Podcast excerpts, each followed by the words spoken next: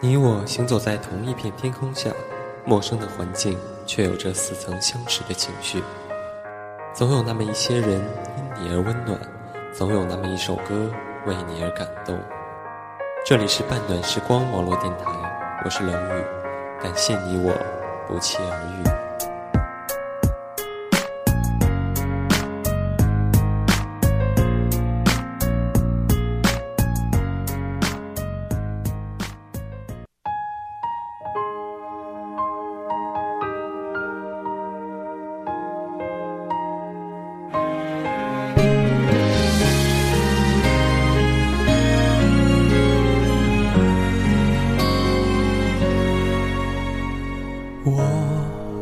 过多久才能好呢？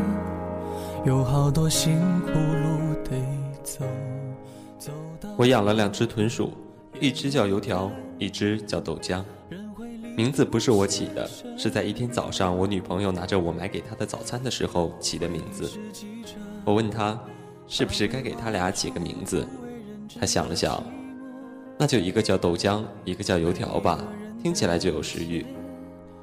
我暗自冒冷汗，心想你这起名水准真是直逼幼儿园大班小朋友水准。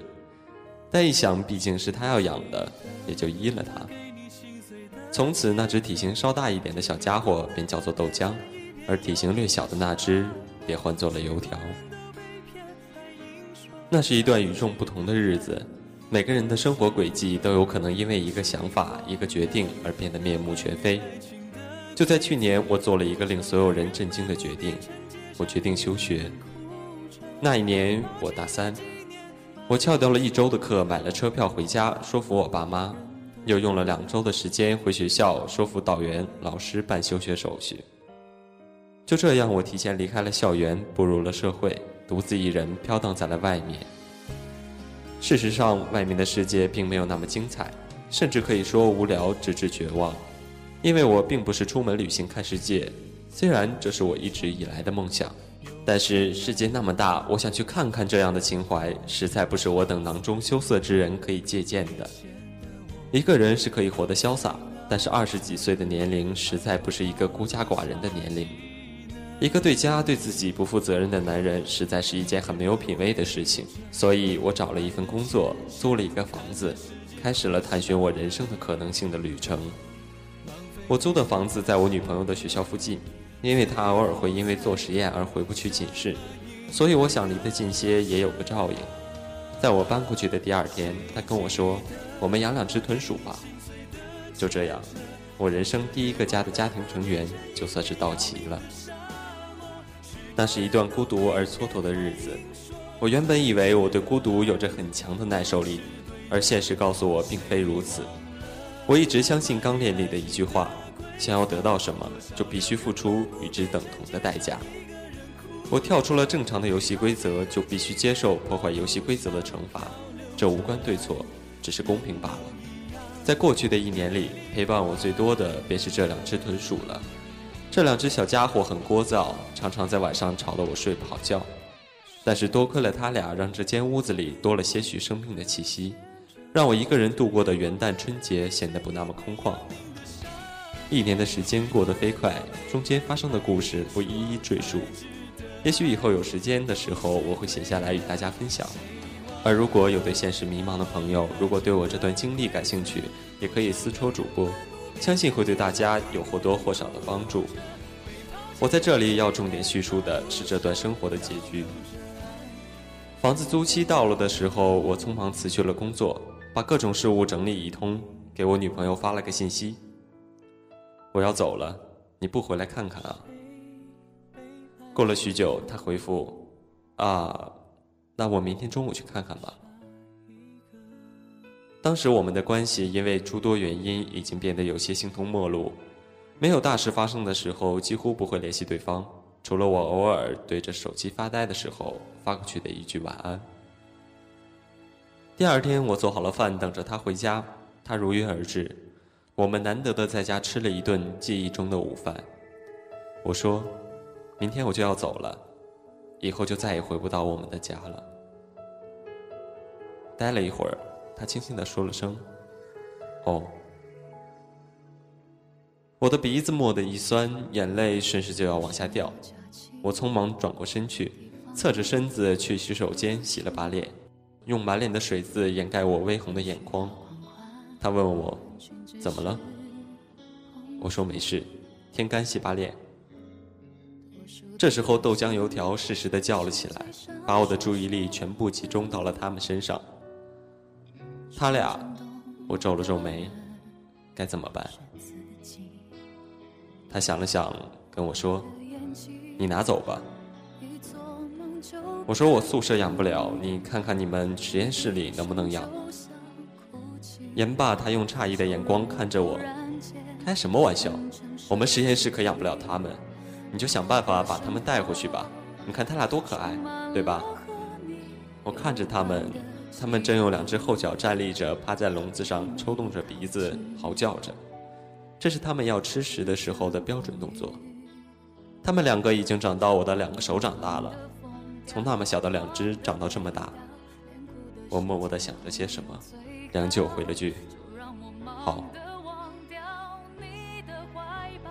第二天我回了宿舍，一个不到二十平米的八人寝，冷冷清清的，加上我也只剩下了三个人。第一届的学生已经临近毕业了，举目望去。物是人非，所幸宿舍里的兄弟还是一如既往。我们宿醉了两天，寝室的生活让我既熟悉又感慨。老大做了保险行业，走了没几天便不干了，待在宿舍里另谋出路。老二苦学四年没能如愿考上北外研究生，心灰意冷回了家。求职路上四处碰壁，头几天回了学校提交论文。本就消瘦的他，因求职未果，茶饭不思，变得更加孱弱。老四降级重修，每天上课打打游戏健健身。老五去做了体育用品销售，老七做了淘宝，老八考了公务员，而我则等待重新上路。毕业是一出悲喜剧，而对于没有目标的学生来说，毕业十之八九就是一个悲剧。我虽早有预感，但当这一刻真的到来之时，仍然心悸不已。一天中午，我碰到了我的同学，他惊喜地叫了一声“班长”，然后笑着说：“差点没认出来我。”是啊，一年的时间，足以改变一个人许多了。他是要去交论文的，我问他：“工作找好了吗？”他说：“没找呢。”我又问咱班其他同学呢？他说：“有几个考研的，剩下的一半做了销售，一半在学校待业。”说完，叹了口气。当时你走的时候，觉得挺可惜的，就剩一年了，怎么不再坚持坚持呢？现在想想，你还真明智。出去一年再回来，至少你就有了方向，不像我们一毕业就彻底没了念想。突然想起了我的一个学妹，一次我们出去吃饭的时候，她说她学的没意思。我说你不是学的挺好的吗？她说学的没什么方向。我说：“那你以后准备干什么？”她说：“她要做翻译。”然后呢？我又问。她愣了，没然后了。我跟他说：“你做翻译总得找家不错的公司吧？那你现在就应该开始筛选，给自己定一个目标，然后了解企业文化，知晓该公司的应聘条件是什么，然后按照他的要求培养能力。等你毕业的时候，是不是相对于别人来说就有了优势呢？”退一步讲，你以一个详细的大的目标来培养自己，即使最后败了，那比你当初定的目标稍小一些的工作还会失败吗？他愣了片刻，然后恍然大悟道：“对呀，你看，如此简单的道理，却难倒了多少求学路上的人们。都说经历是人生的财富，然而同样一段经历，在不同的时间段的价值大小是不同的。”恰逢其会才能事半功倍，所以我们看书学习的目的是让别人的经历在我们的生命最需要的时候发挥最大的价值，而不是生栽硬填。大学以前我是个深沉的爱说教的老夫子，大学后的我是个风流不羁的混小子，而现在我终于把这些经历统一整合了起来。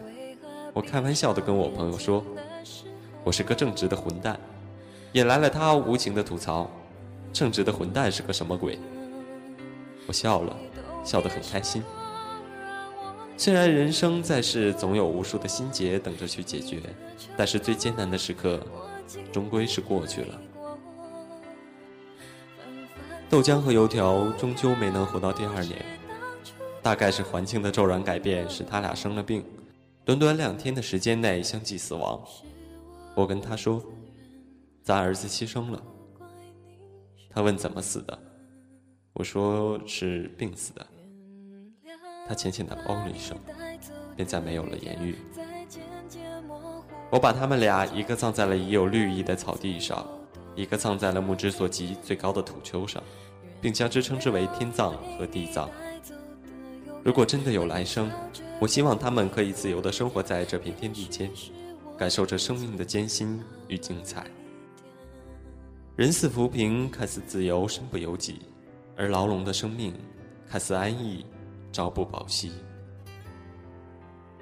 我永远不会忘记那一年，一个家，两只豚鼠，还有两个人。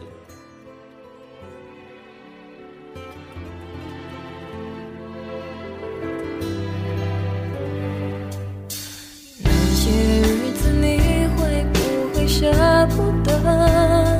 思念就像关不紧灰尘，否则为何闭上眼睛的时候，又全都想起了？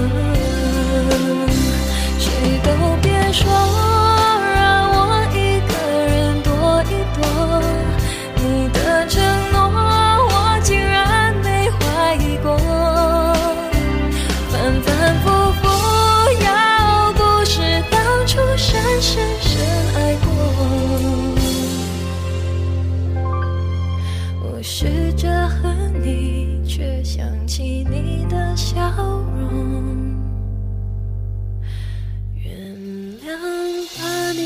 带走的雨天在突然醒来的黑夜发现我终于没有再流泪。